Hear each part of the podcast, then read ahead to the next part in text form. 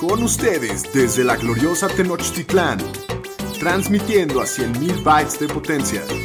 Bienvenidos a Los Fantañeros, presentando a Shapiro, el Pudu, el Pomi y su anfitrión, el Doug Cogan. Los número uno en Fantasy Football.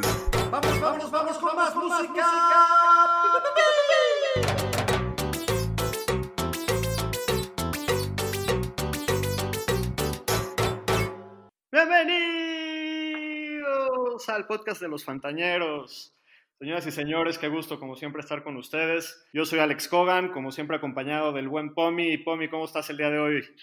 A todo dar, mi querido Doc. Muy bien, todo perfecto. Recordarles a nuestros queridos fantañeros que estamos a apenas 80 días del inicio de la NFL. Eso quiere decir que estamos como a dos mesecitos o quizá un poco menos de que, empiece, de que empiecen los drafts. Así que es el mejor momento para escuchar a los fantañeros, seguir con nosotros. Y nada, pues saludarlos a todos. Bienvenido a ti y a ese bigotito que hoy hizo su reaparición en los Fantañeros. Que ya lo ¿Cómo lo ven, eh? Cada vez se pone más frondoso este muchacho. Estoy esperando para ya poderle darle vueltas. Tienes habilidades con eso del mostacho. Eh, Daniel Shapiro, bienvenido. ¿Cómo estás el día de hoy? Muy bien, muy bien. Gracias, Kogan. Gusto en verlos. Eh, ojalá y el, el show sea igual que la preparación. Nos, nos cagamos de la risa y espero que poderles transmitir eso en el show esta noche. Acuérdate que es un programa para, para, para, todo el público, entonces podrías llegar a decirnos defecamos de la risa. También podríamos. Por favor. Daniel Aroesti, bienvenido, Pudu. Hola, ¿cómo están? Pues aquí muy contento de estar otra semana aquí de regreso en otro programa en Los Fantañeros y esperemos que lo disfruten. Bueno, pues les quiero recordar que por favor nos regalen su follow en las redes sociales, nos encuentran como arroba los fantaneros, mándenos preguntas, interactúen con nosotros, perdón. A nosotros eso nos da ahorita que, estamos en el off-season muchas ideas y muchas armas para seguir armando material para ustedes, para la ñeriza. Y oh, pues hoy tenemos un show muy, muy, muy bueno. Ya se acabaron los rankings, pero ahora, hoy sí, esta vez sí tenemos noticias de la semana en la NFL. Tenemos también otra vez como ya el, el, el ya clásico, la escuelita de fantasy con el POMI. Y tenemos una sección nueva que se llama El mercado de los fantañeros, que está muy interesante. Y, y, también ya una sección que ya una vez usamos que se llama Pregúntame, que también es, tuvo, tuvo bastante éxito. Entonces, ¿por qué no nos vamos de lleno, muchachos, y arrancamos con, con toda esta información tan jugosa que les tenemos el día de hoy? Eh, primero que las noticias. Cuatro jugadores de los Cowboys y de los Texans dieron positivo por COVID-19, entre ellos el running back de los Cowboys, Ezequiel Elliott. Eh, pues ojalá que se recuperen buenos deseos para los, para los muchachos. ¿O no? Eh, pudo que... ¿Cómo no, güey? No, no, que no, no, que se recuperen. No sé, no o seas no, pasado, no sé. no seas pasado. Bueno, pero... Por más que sea de Dallas. Eh, ah, Aro, danos el update de, de las noticias del COVID-19 con la NFL.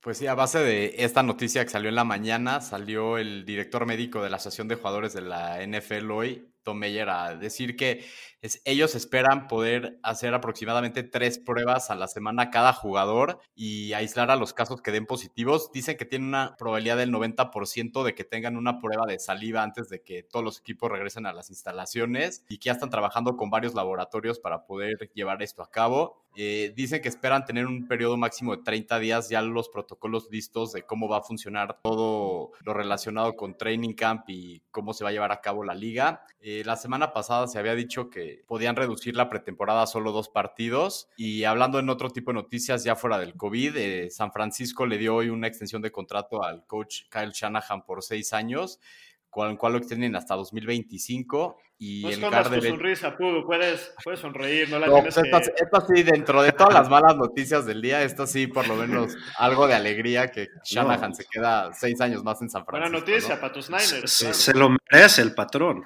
La verdad, sí, de los mejores play callers, mejores coaches ofensivos de la liga. En un tema de lesiones, aquí algo medio infortunado, el guard derecho de los Eagles, Brandon Brooks, se rompe el tendón de Aquiles de izquierdo, con lo cual Oh. básicamente está fuera esta temporada. Llevaba tres Pro Bowls seguidos y tuvo la misma lesión en 2018, pero en el pie derecho. Puta, Sí, Eso sí está feo. Sin duda, sin duda una, una mala noticia para el super ganador de Daniel Miles Sanders, ¿no? Ujú. Ya está bajando de súper a muy. A bastante ganador. Sí, a muy ganador. muy bien. La escuelita de fantasy con el POMI. Aprendemos y jugamos. Queridos alumnos, con el gusto de saludarlos una semana más. Hoy les voy a hablar un poco del ADP. El ADP, por sus siglas en inglés, es el Average Draft Position. Es un consenso promedio de la ronda y posición en donde están siendo drafteados los jugadores de fantasy. Podría ser en mock drafts o en drafts ya reales. Eh, es una herramienta bastante útil para planear tu draft, ya que no es la opinión de ningún experto, sino el resultado de lo que están haciendo otros jugadores o otras personas en sus drafts. Por lo tanto, el ADP va cambiando constantemente. Y como todas las semanas, este consejo les doy porque el POM y su profe soy. Aprendemos. Esta vez les tenemos una sección nueva que se llama El Mercado de los Fantañeros. Marchante, marchantita, bienvenido al mercado de los pantañeros. Llévelo, llévelo. Bienvenidos al Mercado de los Fantañeros. Hoy vamos a ver cómo está el valor de ciertos jugadores según su ADP. Cada uno de los cuatro fantañeros escogimos a un jugador que está caro, a uno que está barato y uno que está a un precio razonable. No, señor, está muy caro. Vamos a empezar con los jugadores caros. Aro, ¿quieres empezar con el que tú escogiste? Sí, pues yo a los que tengo, un jugador que tengo caro es a James Conner, el running back de los Pittsburgh Steelers. Ahorita está en un ADP que es 47, o sea que significa que se está yendo seleccionado al final de la cuarta ronda y está como el running back 23 de su posición. Yo este jugador lo considero básicamente que es de los picks más riesgosos del draft, ya que no ha demostrado que puede soportar el trabajo como un running back 1. Este es un precio que no estoy dispuesto a pagar, ya que está cerca de su rango está Jonathan Taylor, que él sí ha demostrado que es un workhorse, lleva más de dos temporadas seguidas de 2.000 yardas en college. Está David Singletary, David Montgomery, Raheem Mostert y hasta Cam Makers, que tiene un ADP por debajo de él. Todo pinta que va a ser el running back titular en Pittsburgh, pero su, su durabilidad es un tema a considerar. Se ha perdido por lo menos dos partidos en las últimas tres temporadas. En 2018 acabó como running back 6 en 13 partidos, pero la temporada pasada iba noveno en puntos fantasy en su lesión en la semana 8, pero después de que se lastimó solo jugó 54 snaps el resto de la temporada. También hay que considerar en Pittsburgh eh, la lesión de Ben Roethlisberger, que si regresa y está sano puede ser un, una mejoría importante para esta ofensiva, pero le hicieron la, una cirugía de codo, que hay casos que dicen que es la cirugía Tommy John, que esta es una lesión que tarda en sanar entre 9 y 12 meses en promedio, y a veces hasta más. La de los, la de los pitchers, ¿no? Exactamente, es una lesión de, que se hacen los beisbolistas. Y Teo, el promedio es de 9 a 12 meses. Él se, se, lastimó en la semana 2 del año pasado, que fue en septiembre. Ya tiene 38 años Ben Roethlisberger y siempre se ha caracterizado por ser un jugador que se lastima demasiado. Tiene competencia en la posición con Benny Snell, Jalen Samuels y draftearon Anthony McFarland. A Pero, no, me ¿no crees que Perdón, perdón que te interrumpa. ¿Tú crees que realmente hay, hay, competencia? ¿Tú crees que Benny Snell le va a quitar carries reales a James Conner? Yo creo que Conner es el uno indiscutible. Claro que estoy de acuerdo contigo con. Eso con es lo que ha dicho el diciendo, equipo. Pero, okay. Eso es lo que ha dicho el equipo, que es el uno. Pero, mira, números así que yo considero que no me gustan nada. El año pasado, cuando estaba sano, para empezar la temporada, tuvo 21 yardas en 10 acarreos, 33 yardas en 11 acarreos, 43 en 13 acarreos. 42 en 10, 55 en 14 y 41 en 16, con un promedio de 3.18 yardas por acarreo en ese periodo que es muy bajo. Solo tuvo un juego de 100 yardas en todo el año pasado y de lo que jugó solo tuvo 38 targets en 11 partidos, que es 3.45, que son números muy bajos. Entonces, para ese precio yo no lo compro se me hace que no vale la pena. Creo que hay mejores opciones. Y consideraron también nomás, la ofensiva de Pittsburgh fue la tercer peor ofensiva total el año pasado, la cuarta peor ofensiva terrestre y la sexta peor en puntos anotados. Entonces, si Beno regresa y la salud es un tema a considerar, no me gusta nada y no lo compro a ese precio. Sí, so, solo es importante decir, en el caso de James Conner, en general estoy de acuerdo contigo, pero el techo es muy alto, ¿no? O sea, es, es un running back que se está yendo en el, en, en, la, en el final de la cuarta ronda, que si bien podría acabar como un running back 2 o un running back 1 en caso no. de que le fuera bien, ¿no? Pero, pero la neta es que sí es cierto, ¿no? Tienes que tener dos, pro, do, dos productos de gallina bastante más grandes que los nuestros para llevarte. Sí, totalmente. Total. Ok, eh, Shapiro, ¿nos quieres decir quién es tu jugador caro? Sí, mi jugador caro es Chris Carson, tiene un ADP de 32, es el corredor 16 y se está yendo a finales de la tercera. Alrededor de él se están yendo, bueno, abajo de él más bien, se están yendo jugadores como Bell y Gurley. Y bueno, la verdad es que no tengo nada contra el talento de, de Chris Carson, está en una situación muy buena también, pero a mí lo que me preocupa con Chris Carson son las lesiones. Eh, ya tuvo una, tuvo una fractura de, de, De cadera. De Cadera. cadera, perdón. Sí, tuvo una fractura de cadera este año y ya se, ya se perdió casi una temporada, do- 12 juegos en total, por, porque se rompió el tobillo. Aparte, se espera que Rashad Penny regrese a la mitad de la temporada y contrataron a Carlos Hyde, draftearon a DJ Dallas. En conclusión, no me molesta eh, Carson, pero para el precio que tiene, veo jugadores mucho más valiosos como Lavion Bell a principios de la, de la cuarta, Todd Gurley a mitades de la cuarta. Y pues bueno, como los ADPs cambian constantemente, eh, sería bueno echarle un ojo a ver si baja y, puede ponerse en un valor más atractivo para mí. Yo, yo en general no estoy tan de acuerdo contigo en esta, mi querido Daniel. Eh, en los últimos dos años, Chris Carson ha tenido 1.151 yardas corriendo, 1.230 el siguiente año, o sea, 2018 y 2019, eh, recibiendo 163 y 266, 9 touchdowns y 7 touchdowns por tierra. O sea, a mí me parece que ha sido un jugador extremadamente productivo. En los últimos dos años solo se ha perdido tres partidos. Y en general, y yo estoy de acuerdo, como que no le damos el valor a Chris Carson que tiene pero está en una gran ofensiva y para mí sí vale por ahí. Esa es, esa es mi opinión, ¿no? Sí, bueno, insisto, tema de las lesiones, en su carrera son ya 14 partidos que se ha perdido, 15 partidos que se ha perdido, entonces a mí yo sí lo veo como un creo riesgo. que, creo que lo que está diciendo Shapiro no es que no le guste Chris Carson, simplemente está diciendo que lo ve caro, que hay jugadores que se están yendo después de él que le gusten, que le, que le gusten un poquito más, pero claro que todos tienen su valor y, y va a llegar un punto donde, donde Chris Carson pues tendrá su valor, ¿no? Como todos los jugadores. Pomi, ¿nos quieres decir tu jugador caro? Sí, mi jugador caro, y aunque, aunque me vayan a molestar, se llama Melvin Gordon. Y no es porque no me gusten los ¡Qué Broncos. raro! como- no, qué raro, De qué Denver. al raro. revés, esta vez, esta vez me estoy yendo al revés, ¿cómo- chavos. ¿Cómo ves? ¿Te Señor gusta hablar los Broncos? apúntale. La primera de Denver ya es como su segundo equipo. Después de Minnesota, ya Denver Pero- es su equipo de la Pero América. te estoy diciendo que este está caro. O sea, no Pero te chingues. encanta hablar de, te encanta hablar de Denver. Está bien, está perfecto. Bueno, va- vámonos, vámonos a poner más serios, ¿no? Eh, el, el ADP de Melvin Gordon es el 35 en la tercera ronda, casi al final de la tercera ronda, y es el running back 17. Abajo de él están Le'Veon Bell, Todd Gurley, Mark Ingram, Devin Singletary y James Conner. Al menos tres de esos yo sí me los llevaría antes de Melvin Gordon. Y no estamos hablando para nada de la habilidad de Melvin Gordon por hacer puntos. Yo, eh, hablando de este jugador, prefiero hablar de Philip Lindsay, que el año pasado tuvo 66.6% de las corridas de su equipo, tu- tuvo 10% de los targets por aire de su equipo. Eh, y considerando que solo tuvo apenas arriba de la mitad de las, de las yardas, bueno, de, de las corridas, le alcanzó para ser el running back 19 con 11.3 puntos por partido de fantasy. Melvin tuvo 13.3, o sea, sí está un poquito más arriba. Ahora, no estoy hablando de que Philip Lindsay sea mejor que Melvin Gordon, solo estoy diciendo que Philip Lindsay también es bastante bueno.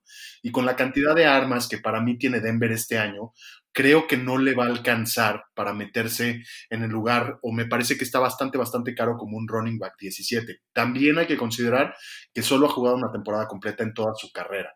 Entonces, otra vez, no estoy hablando de que no sea talentoso y de que no vaya a tener un buen año, simplemente de que va a tener un comité de, de- corredores, ¿no? Y que por eso no vale eso. Ya, yo la única duda que tengo es que al final de cuentas sí le pagaron, le pagaron una lana y yo sí le pongo mucha atención a, lo- a los contratos que le dan a la gente porque eso para mí dice mucho. Aro, ¿querías decir algo? Sí, pero como lo que dijo Pomi al principio, por el valor que tiene, a mí me gustan también otros jugadores en ese lugar, ¿no? Me gusta más eh, Gurley. ¿A quién te llevarías y- en vez? Y Le'Veon Bell, ¿no? Y Le'Veon Bell, Le'Veon Bell y Gurley sin duda. Mark Ingram ya me la pensaría. Igual y hasta Sí, que no, titulares indiscutibles. O, o- o está la opción de dejarlo pasar, porque además está al final de la, de la tercera ronda. Lo dejas pasar y por, y, perdón, de la tercera ronda. Entonces lo dejas pasar y tienes por ahí a AJ Brown, a Mark Andrews, a Zach Ertz, a Cortland Sutton. Entonces puedes dejar pasar a este running back porque más adelante probablemente te va a, llevar, te va a llegar A otro lo de un, mejor te un similar regresa de valor, la ¿no? cuarta. No sabes si te regresa al principio de la cuarta. Exactamente. Muy bien, mi jugador caro es Keenan Allen, receptor de los cargadores de Los Ángeles, ya son, sí. Es, él ahorita está de ADP, es el, 19, el, el receptor 19 en irse, que es a finales de la cuarta ronda. Y sí, Keenan Allen ha sido subvalorado a lo largo de toda su carrera. Creo que siempre le han tratado de, poner peros a Keenan Allen y toda su carrera ha superado las expectativas. Eso sigue siendo uno de los mejores corredores de rutas de todos los receptores de la liga. Pero sí hay un, una duda muy fuerte que es Tyrod Taylor y Justin Herbert. Sí es un, downgrade en la posición del año pasado con, Philip Rivers. No sé qué va a pasar en esa ofensiva. Pues ya tampoco está tan, tan, chavo, ya, ya, no es ningún novato Keenan Allen.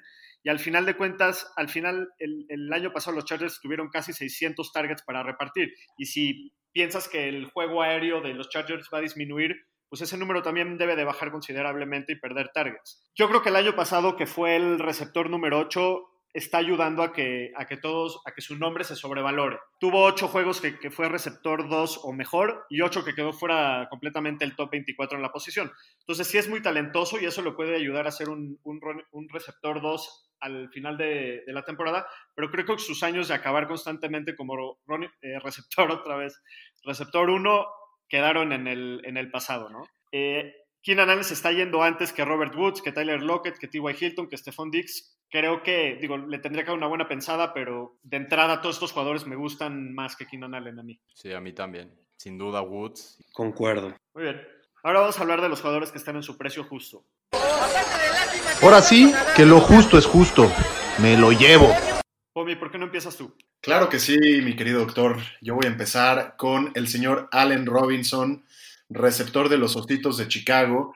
Me duele un poquito tener que acudir a estos ositos, pero la verdad es que hemos hablado muy poco de ellos, pues porque en realidad no se lo merecen. Y, vamos a hablar un poquito de Allen Robinson. Allen Robinson, eh, su ADP es el lugar 28, está a inicios de la tercera ronda. Eh, es el, receptor número 11 alrededor de Adam Thielen, Amari Cooper, o más bien abajo de ellos y arriba de Cooper Cup, OBJ y DJ Moore. Eh, ¿Qué, ¿Qué, sucede con Allen Robinson? El año pasado Allen Robinson también termina como wide receiver 11 y las condiciones de su equipo en realidad no cambian para este año, ¿no? Los Bears no mejoran su línea ofensiva, por lo que aumentar la carga por tierra va a ser bastante, bastante complicado. Eh, lleva toda su carrera jugando con, con corebacks bastante, bastante mediocres, el, el Blake Bortles y el, y el Trubitsky, el más mediocre de la historia, eh, y, y, su situación solo puede mejorar. Entonces yo con, yo con Allen Robinson no veo forma de que le vaya peor que la temporada pasada, que tuvo 1147, 1147 yardas, 150 targets, 99 recepciones, que es una monstruosidad, y 7 touchdowns. Entonces, eh, 150 el año targets. 154 targets. targets. Sí, 154 targets. Es, es, muchísimo. De hecho, el año pasado, Mucho solo bueno. cuatro, cuatro receptores tienen más de 100 recepciones y Allen Robinson tiene 99, o sea, casi está ahí. Eh, promedió 12.9 puntos por partido. Entonces, para mí, lo peor que puede hacer esta temporada es quedarse por ahí, digo, obviamente sin, sin, lesionarse ni muchas de esas. Y sí creo yo, en mi muy particular opinión, aunque muchos estén en desacuerdo, que si eh, eventualmente en la temporada cambian de, de, de coreback a Nick Foles, es un, es un coreback que tira pases más largos, que juega un poquito más eh, por aire, que se arriesga un poco más. Y para mí, Allen Robinson puede estar ahí para recibir todas esas. Y, y yo creo que solo puede mejorar, ¿no? O sea, no, no, me animaría a draftearlo más, más arriba de lo que está, pero creo que, creo que sí me animaría sin duda a draftearlo ahí a, a inicios de la tercera. Uno, uno más de los amores de Pomeranz, Nick Foles, se los presento. Sí, aparte de los Broncos. Me encanta. Es que cuando no es titular y lo ponen, hace milagros, llevó a, los, llevó a Filadelfia al Super Bowl y lo ganó. A Tom Brady, o sea. Sí, pero. No yo dudo más. Yo dudo más de su, la capacidad del Napoleon Dynamite. Ahora, hay que recordar que no estamos hablando de su capacidad como coreback para llevar a su equipo a playoffs o para ganar. Estamos hablando de que es un cuate que tira mucho el brazo y que para fantasy es bastante, bastante amigable con sus receptores. Puede ser. Muy bien. ¿Alguien, ¿alguien quiere agregar algo al punto de Pomi? Aro, ¿por qué no nos das tu jugador que consideras que está en un precio justo? Ok, mi jugador es el receptor Tyler Lockett, el receptor de los Seahawks. Está con un ADP 48 que es al final de la cuarta ronda y eh, de ADP del 20 de receptor. Este, yo creo que va a tener un año parecido al año anterior. Este, lo considero un buen wide receiver 2. No me movería adelante para llevarlo. Creo que el- su spot está adecuado. El año pasado fue su primera temporada como wide receiver 1 en el equipo. Tuvo sus mejores marcas en targets, recepciones y yardas. Tuvo 24 red targets, que es la segunda mejor marca en la posición. Los últimos dos años ha terminado mejor que wide receiver 16 y tiene 18 touchdowns los últimos dos años, que es la segunda mejor marca para un receptor en este tiempo. Es un jugador que ha tenido durabilidad. Desde que llegó a la liga en 2015 solo se ha perdido un partido por lesión. El año pasado estuvo lastimado, el equipo no reportó la lesión que era tan grave, pero con todo y todo acabó jugando y ahí fue donde tuvo sus peores partidos. Seattle es el onceavo equipo que más le tira a receptores con el 62% de los targets y él aportó el casi el 39% de los puntos fantasy de receptores de su equipo y tuvo el 22.3% de los targets del equipo, que es el número 16 en la posición. Y para donde está, yo me gusta más que Juju o que Keenan Allen o que Cortland Sutton, que tiene un ADP más alto que él. Entonces lo considero bastante seguro. A mí me gusta mucho de Lockett que ya tiene a Metcalf ahí y le puede abrir Ah. mucho el juego también. Sí, claro, porque Metcalf ya está demostrado, entonces sí sigue siendo el uno el equipo, pero del otro lado también hay un muy buen receptor, ¿no? Sí, también a mí se me hace que en general los receptores de Seattle son mucho de o la rompen o desaparecen en las semanas. Eh, en general los dos así son. O sea, el año, el año pasado Lockett tuvo semanas de wide receiver 1-2 en casi en justo la mitad de los juegos de la temporada, pero terminó como wide receiver 4 o peor en el 43% de los juegos. Entonces, sí desaparece mucho, pero pues por ahí está siempre. Estu- estuvo muy tocado, ¿eh? según, yo, según entiendo estuvo muy Sí, sí, tocado. Tuvo una lesión súper rara que se le dislocó no sé qué tanto. No me acuerdo exactamente bien, Acá- pero sí tuvo. Ah, Sí, fue, se lastimó contra San Francisco. Y te digo, de esos partidos, o sea, estuvo, tuvo siete partidos que estuvo como wide receiver 4 peor, y cuatro de esos partidos fue en ese periodo que estuvo lastimado. Interesante. Muy bien, Shapiro, ¿quién es tu jugador que tiene un precio justo? Mi jugador que tiene un precio justo es el antiguo super crack del fantasy fútbol, Avión Bell. Está en un ADP de 40. El avión, exacto. Antes conocido como el avión. El avión. El avión del. Oye, el avión, Ahorita- el, el avión te Ahorita es más refieres como a, el, avión te refieres a los aeroplanos o tiene unos labios muy grandes. No, a los aeroplanos, pero más bien ahorita es como una avionetita el avión Bell. ¿no? Y ahorita anda El- Cessna, el avión del- jet. ok. Bueno, este, señor era un crack. Ahorita, el año pasado tuvo un año bastante decepcionante. Eh, para 2020 tiene un ADP del 49. Es el corredor 18 y está proyectado para irse a inicios de la cuarta ronda. Alrededor de él se están yendo Melvin Gordon y Singletary. Hay mucha incertidumbre con Bell. Tuvieron una muy mala línea ofensiva el año pasado. Fue la octava peor línea ofensiva de toda la liga, según Pro Football Focus.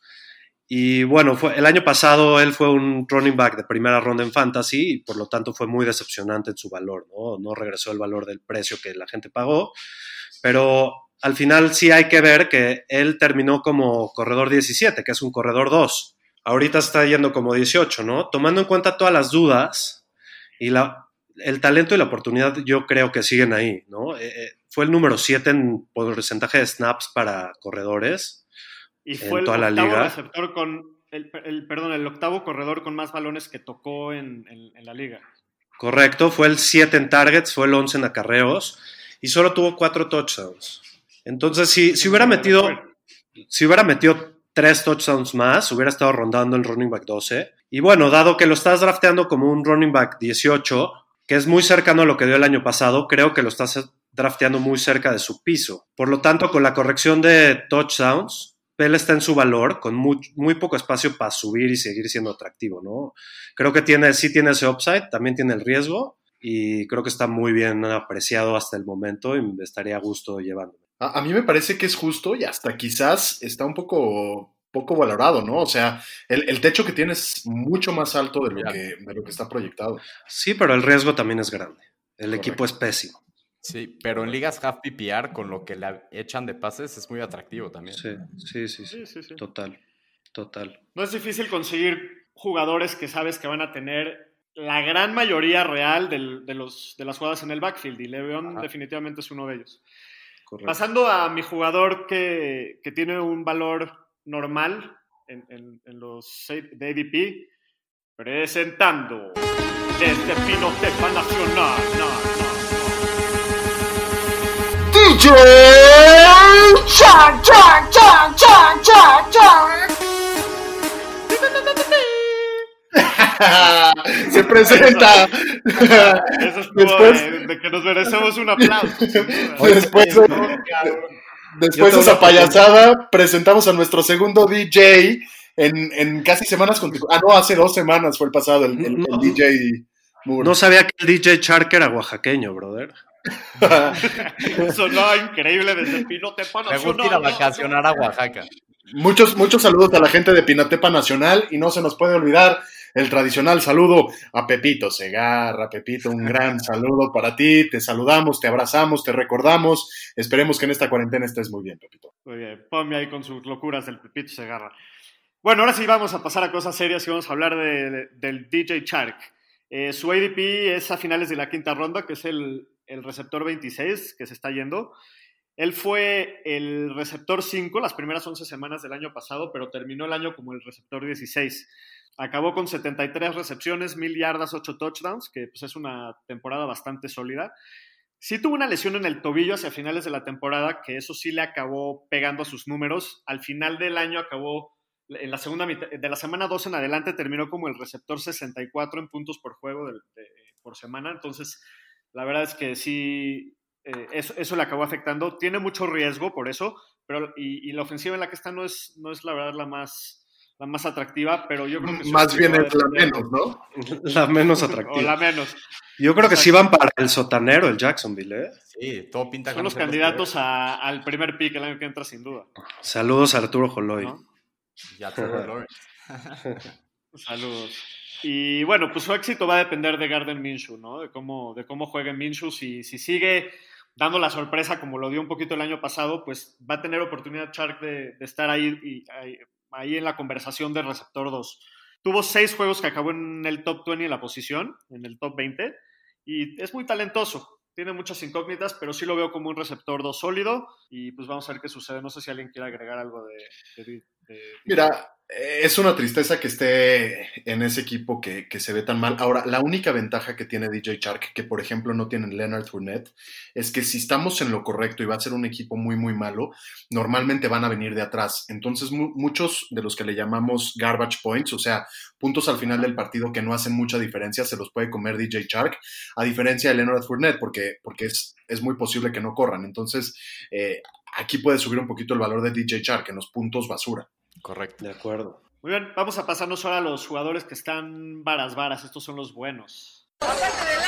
A ese precio, deme cuatro.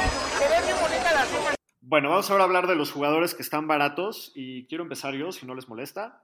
No, no, no se exhale, no voy a hablar de nadie de los Chiefs. Y si sí nos molesta. Ah, apunte la señora estadística. Bien. Tenía que saltar. O sea, aunque, aunque no hable de ellos, nos tiene que recordar. O sea, Por eso no hay- dije, no hay hablo de aquí. No hay decencia aquí. A ver, le damos chance Bueno. este año porque son campeones. Exacto. Bueno, vamos a hablar ahora de. Yo quiero hablar de Divo Samuel, que es un jugador que me encanta. Su ADP se está yendo ahorita overall 64, que es principios de la sexta ronda. Se vio su, exp- su explosividad del año pasado muy cañón hacia el cierre de la temporada, especialmente en los playoffs. Con el- justo ahorita que dijiste en el Super Bowl, tuvo un juegazo que pudo haber sido el MVP si San Francisco se lleva ese partido. De la Ah. semana 8 a la 17, pero Sí, tuvo, la tuvo las más yardas corriendo por un receptor en la historia del Super Bowl. Eso es correcto. o sea, Otra eso sí vez. sonó como a golpe bajo, pero este neto sí no fue.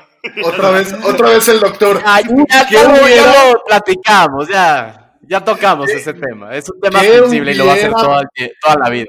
¿Qué hubiera pasado, señor estadística? Chance hubiera ganado San Francisco. Ya sé, güey. Bueno, me como- sigue como les, doliendo. estaba, como les estaba diciendo antes de que me interrumpan, fue el de la semana 8 a la 17 promedió 13 puntos, que es más del doble de lo que estaba promediando las primeras 7 semanas del año. Fue el receptor 6 la segunda mitad de la temporada y San Francisco sí usa mucho la ofensiva de Kyle Shanahan, usa mucho el play action y le da mucho pie a Divo Samuel de, de- de jugar en el slot, de darle pases pantalla y es cuando ahí se vuelve peligroso Divo Samuel porque en una, en una vez que tenga la bola en las manos se te puede escapar y corre como un loco y, irse a Lenson en cualquier jugada. Aparte tiene un bonus así muy, muy discreto para, los, para cualquier receptor de fantasy que me gusta mucho, que es que, corre. Tuvo 160 yardas, 3 touchdowns corriendo el año pasado. Entonces también es algo interesante. Sí, Kittle es el arma número uno de San Francisco por aire, eso todos lo sabemos, pero yo creo que la salida de Manuel Sanders sí le abre camino para aumentar su volumen. El año pasado solamente tuvo 81 targets y ese número puede subir. Y pues se me hace muy talentoso. La verdad es que si logra corregir su problema de que tiró muchos pases el año pasado, que creo que es algo que es bastante corregible, puede ser un, jugador que puedes tener en tu lineup de fantasy y jugarlo con toda confianza de semana a semana. Lo veo potencial con ser uno de los jugadores que salta al estrellato en su segundo año en la ofensiva de, de Shanahan. No sé si ustedes estén de acuerdo con eso. Antes de él se están yendo jugadores como Devante Parker, DK Metcalf, DJ Chark. La verdad es que prefiero a Divo, a Divo, Samuel que a cualquiera de ellos. No sé qué opinan ustedes. Yo estoy de acuerdo, y más yo fan de los Niners y viéndolo, y lo han visto. Shanahan, Shanahan lo han visto. Les, le encanta ponerlos en espacio y, y, Divo Samuel en espacio es una bestia, o sea, porque para bajarlo necesitan dos, tres jugadores, es como un running back con la pelota en las manos. Es un tanquecito. La neta sí, y yo creo que también va, va a tener un gran año. Uno de mis, de mis gallos para el siguiente año. Eh, Aro, ¿por qué no nos dices ahora tú, tu jugador Vara Vara? Ok, mi jugador Barabara, pues quedándonos en los Niners es Raheem Mostert, el corredor. Está, ahorita está en un ADP de 63. se los va, vean cómo se los va a vender. Sí, sí son buenos tus Niners, Aro. Son sí, el, puro, puro son, número. Son el primer perdedor, pero sí. Son mejores ya, que nosotros. Hay que llegar mucho. primero para luego perderlo. Sí, Aro, sí. Ah, sí, sí, sí, sí, Arito. Es, este, entonces, ya, está bueno, de ADP 33, que es empezando la sexta ronda de running back 26. El año pasado acabó como running back 24. Este, me gusta más que James Conner, que Jonathan Taylor, que David Johnson o David Montgomery, que tiene un ADP más alto. El año pasado, los últimos nueve partidos que jugó, incluyendo playoffs, tuvo 859 yardas, 13 touchdowns en 133 touches, que son casi 15 por partido. Tuvo el mejor promedio de 5.6 yardas por acarreo en la temporada regular entre los 188 corredores que tuvieron más de 150 carreos. San Francisco fue el segundo equipo que más corrió el año pasado, el 51.39% de las jugadas a la ofensiva. Todo pinta que va a ser el número uno. Dicen los reportes que subió de peso, que le ha estado dando al gimnasio para aguantar el, el workload de ser el running back uno. Sus ¿El running back? La, el, el, running back, estamos hablando del Mustard. Ah, sí, perdón, perdón. Ay, ¿Qué pasó? ¿Qué pasó? No se duerma, no se duerma. Y, este, y cuatro de las últimas seis semanas de la temporada acabó como running back uno. Este, y con todo y todo, San Francisco splitió y usó running backs y todo, todos los partidos el año pasado. Él fue líder de rushes y de yardas y de touchdowns de todos los running backs. Este, entonces, yo me, me encanta Monster donde está a lo mejor me adelantaré un poco por él. Por más de que vayan a splitear y todo, yo siento que por lo menos va a acabar como un running back 2. O sea, San Francisco tiene un ataque terrestre muy importante. Demasiado Nadie lo puede parar. Sí. Entonces, me encanta la oportunidad y me encanta dónde está. Eh, Estoy, estoy de acuerdo contigo en general, mi querido Arito. Ah, pero bueno, eh, yo, yo el único tema que tengo es que regresa Jerick McKinnon y está Coleman todavía ahí. Entonces ya, ya mencionaste mucho lo del comité, ¿no? Pero Sí, yo creo que, lo que se fue Brida. Yo creo que lo que puede pasar con Mostert es que sí tenga un muy buen año, pero que tenga algunos partidos en los que te decepcione muchísimo, ¿no? Y que no le den la pelota prácticamente nada, aunque en muchos otros sí va a tener muchos puntos. Puede ser, pero así nomás como de insider y de todo lo que he leído. El año pasado le preguntaron a Shanahan al final de la temporada que por qué lo estaba jugando tanto y les decía, me gusta usar a muchos, pero no lo puedo sentar porque me ha demostrado que es el mejor de todos y para lo que está jugando no lo puedo sentar. Entonces yo siento que él tiene la oportunidad que va a ser el uno este año. Shanahan se ha caracterizado por usar un comité de corredores, pero si se compromete el equipo con él como el, el gallo en, en San Francisco, va a ser top 12 o, o va a estar cerca. Entonces, nada más, esa es la duda que tiene. Ajá. Yo creo que aunque ni, yo creo que aunque ni se comprometa, Shanahan ha demostrado que sus backfields son muy productivos y hay uno que es siempre es el que más, recibe más eh, oportunidad y ese es, tiene tal eficiencia que puede llegar hasta el top 12, como dice Aro. De acuerdo. Pomi, ¿nos quieres dar tu barabara? Claro que sí, bara, bara, bara, bara. Ahí les va. Se llama Stefón el Milagritos Diggs. Los fans de Nueva Orleans me van a entender muy bien. Ay, Ay. sí, pa- para los, para los Saints. Ay, también le tienes cariño, no te hagas. Para los de Nueva Orleans hay, o sea, que se acuerden. Me la están tratando de regresar bien mal, no importa. Bueno, va. Ya ahí les en va. equipo, ya no lo puedes usar a tu favor en argumentos. Ahí les va.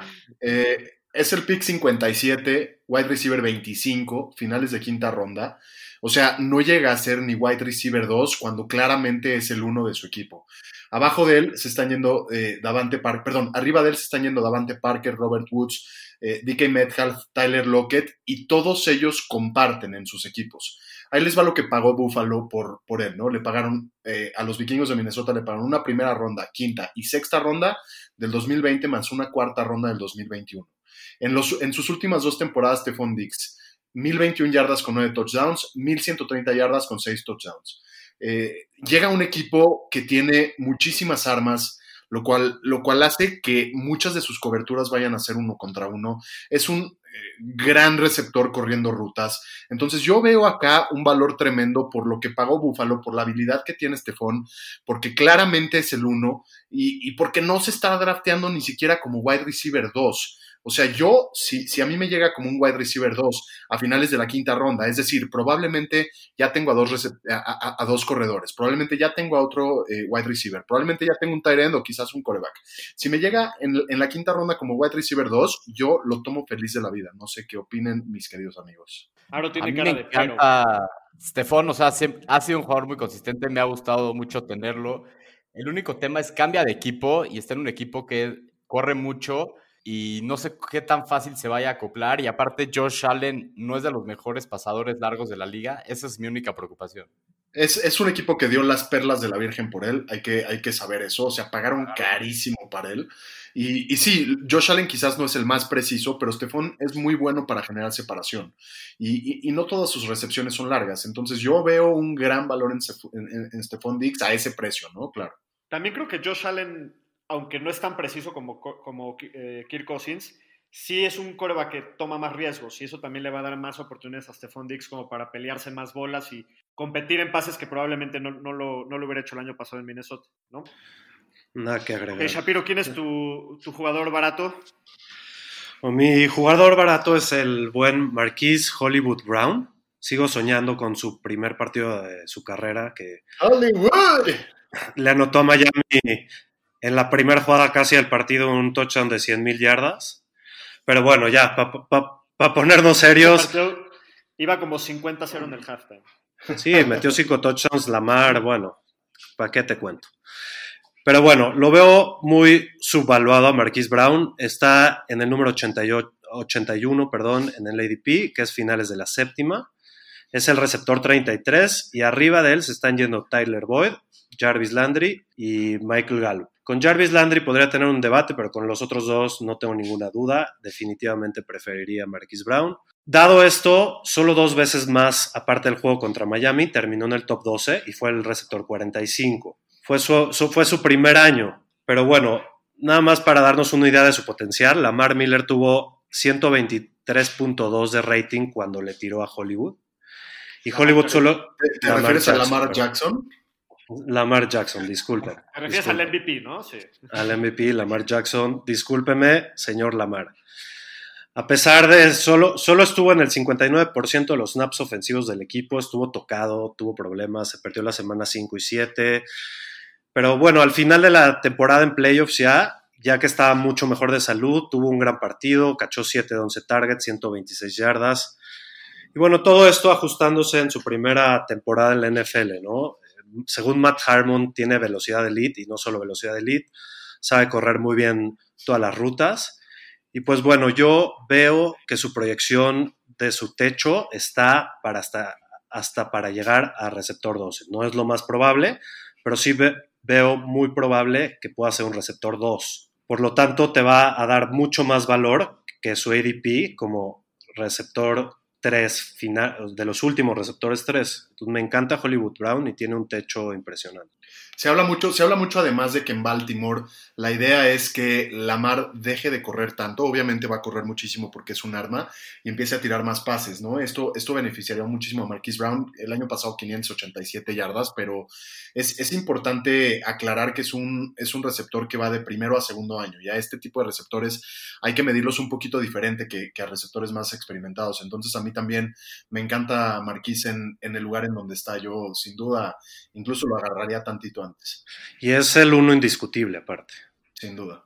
Claro, ¿querías decir algo? Sí, nada más también de lo que dijo Shapiro, la lesión que tuvo el año pasado, que lo operaron antes de que empezara la temporada, es una lesión que tarda, que es la Liz Frank, entonces probablemente va a estar mucho más sano este año, entonces lo que dice Shapiro puede explotar este año y sí tiene todo el potencial de acabar como un receptor 2. En la séptima, de limón. Deli Mounds. Pues muy bien, con esto acabamos el mercado de los fantañeros. Vamos a pasarnos directito a la, a la siguiente sección, que es Pregúntame. Pregúntame, cabrón, pregúntame. Diego Jiménez 202 desde Saltillo, Coahuila. ¡Ajua! Arriba el norte y abajo el sur, huerquillos. ¡Qué bárbaro! Saludos a Saltillo, Coahuila. Qué buena onda que nos escriben desde allá. Pregunta, ¿en qué ronda me recomiendan agarrar un coreback? Shapiro, ¿por qué no le contestas a Diego? Claro que sí, muchas gracias Diego, muy buena pregunta. Y pues bueno, me encantaría darte una respuesta concreta, pero no hay una respuesta para esa pregunta. ¿Por qué? Porque depende de muchos factores, como la puntuación que uses en tu liga, como el tipo de alineaciones que uses, en tu, que uses en tu liga, y eso va a determinar el valor que tienen los corebacks en un draft para tu liga, ¿no? Pero en fin, hablando de una liga más estándar, con un quarterback, dos equipos, cuatro, que te dé cuatro puntos por touchdown por aire y seis por tierra, creo que los receptores y los corredores en las rondas altas son mucho más valiosos. ¿Por qué? Porque son más posiciones que tienes que llenar. Al final, corebacks se están usando constantemente 17 y corredores y receptores 30 de cada uno mínimo, sin contar las bancas. Y no solo eso, la diferencia entre los, entre los corredores y receptores buenos son muy altas. En un análisis que hice, en promedio te dan 8.7 puntos menos por partido los corredores que están más abajo de la tabla, más cerca del 30 que los elite, y 4.3 puntos los corebacks que están más abajo de la tabla, o sea, hablando de alrededor del 17. Y pues bueno, hablando rápidamente un poco de estrategia, si yo vería a Mahomes una ronda abajo de su ADP, lo tomaría. Si no, buscaría un coreback que tenga un techo muy alto en las rondas tardes. Por ejemplo, el año pasado Kyler Murray la, y Lamar Jackson. Y este año podrían ser Daniel Jones y eh, Baker Mayfield y Burrow. Creo que puedes armar buena profundidad en corredores y receptores sin sacrificar tomar un coreback arriba. Muy bien. Ariel Miss nos pregunta, Ñeros, en una liga de dinastía, ¿draftearían un coreback? Otra pregunta de corebacks, en la primera y segunda ronda en una, en una liga de Dynasty. De Dynasty. Aro, Aro ¿nos, ¿le quieres contestar, Ariel, tú? Sí, yo le contesto. Mira, para Dynasty no me lo llevaría a un coreback en la primera ronda. En segunda ronda podría ser, nomás tomando como referencia, ahorita está rankeado Mahomes de 27 y Lamar de 32. Si me llevaría a llegar un coreback en la segunda ronda, serían ellos dos nada más. Y todo porque Dynasty estamos hablando que son ligas que por, en promedio duran cinco años o más. Entonces, te lo estás quedando ese tiempo. Entonces, por el talento que tienen, lo haría a lo mejor en la segunda ronda, pero antes de eso no. Muy bien, creo que todos estamos de acuerdo. Tiro Salvador pregunta, ¿para qué están mis Ravens, esta temporada? Saludos y muy buenos sus podcasts. Gracias, Tirado Salvador. Pomi, ¿por qué no le contestas? Ya te me andabas confundiendo, es Salvador Tirado, mi, mi cuate. Eh, Salvador, bueno, ¿para qué están tus Ravens? Todos los consideran como contendientes para ganar la AFC, sin duda van a estar ahí con los Chiefs eh, peleando, peleando esa división, posiblemente llegando al Super Bowl. Pero para lo... Eh, Conferencia. Conferencia, discúlpenme, la conferencia americana, y ya me pegué en mi cabeza. Ahí está, ok, perfecto. Eh, bueno, hablando de fantasy, que es, que es lo que a nosotros nos gusta más y lo que más le sabemos, muy brevemente, creemos que Lamar Jackson puede tener una pequeña regresión, sería lo más común.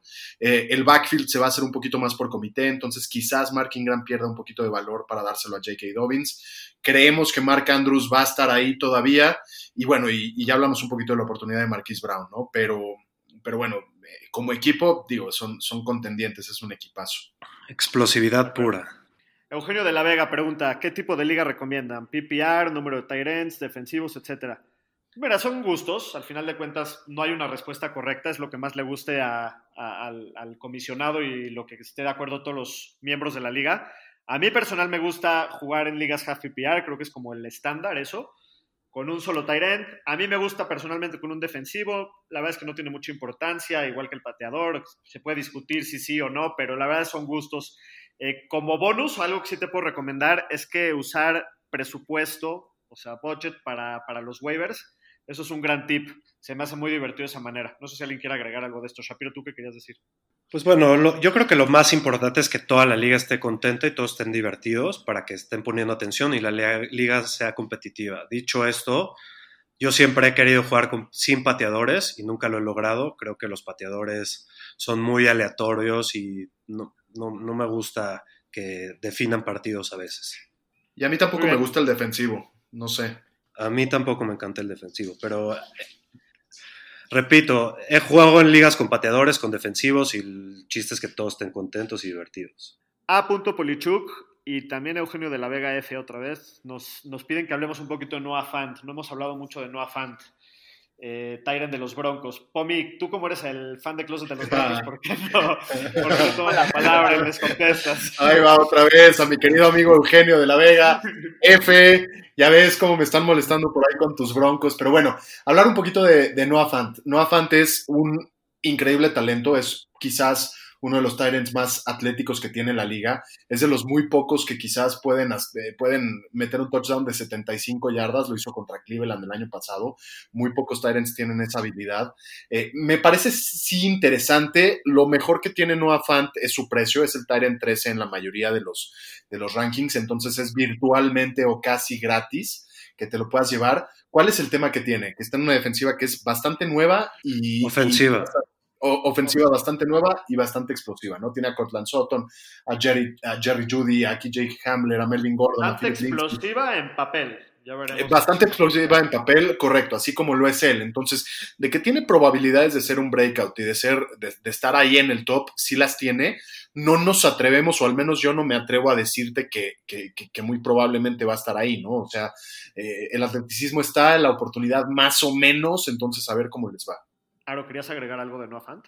Sí, yo de mis proyecciones quise lo tengo como número 12, pero sí es un jugador que siento que puede tener mucho upside. O sea, se vio todas sus métricas en el combine y todo, lo hicieron que fuera primera ronda. Entonces, tiene todo el atleticismo para hacerlo. Está en una ofensiva que en el papel todo pinta que este año puede explotar, pero es en el papel y veremos qué va a pasar, ¿no? Pero de que tiene potencial, tiene mucho potencial.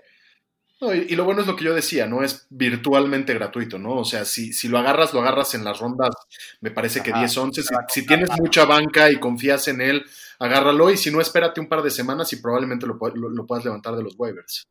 Vara, vara. Totalmente de acuerdo, totalmente de acuerdo. Mucho.